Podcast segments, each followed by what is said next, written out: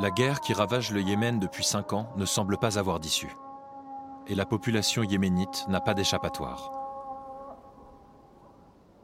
Même si vous n'êtes pas victime de bombardements, vous n'avez pas forcément les moyens d'acheter de la nourriture, de louer un logement. Pour beaucoup, leurs mariages sont en attente, leurs familles sont en attente, leurs vies sont en attente d'une certaine manière. Et maintenant, quatre ans plus tard, ils ne peuvent plus aller de l'avant.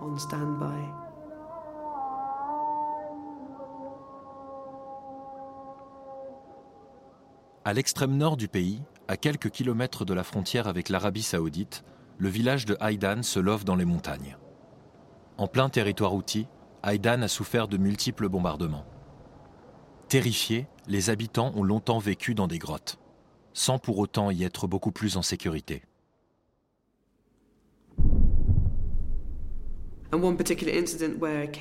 Une grotte dans un village voisin a été bombardée. Et d'après ce que j'ai compris, la bombe a explosé à l'entrée de la grotte.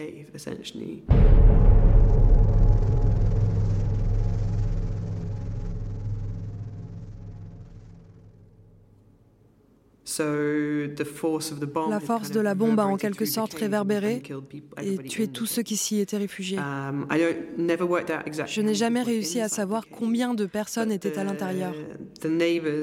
Mais des voisins, vivant dans une maison à proximité, ont amené une petite fille.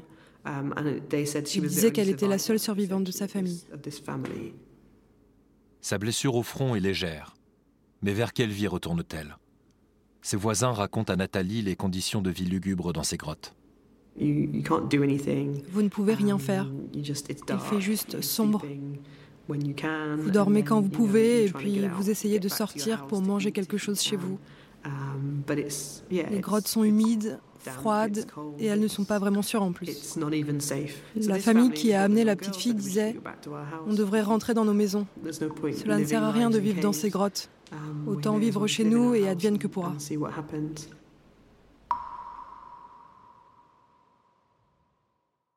Le lendemain matin, la petite fille repart sans famille, avec des inconnus comme seul compagnon.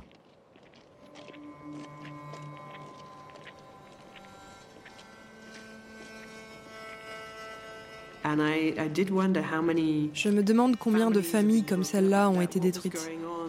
Ce qui se passe en coulisses. En arrivant dans une zone de conflit, tu prends conscience que la violence y est immense. Même la violence domestique augmente à cause de l'énorme pression qui pèse sur les familles, sur la société.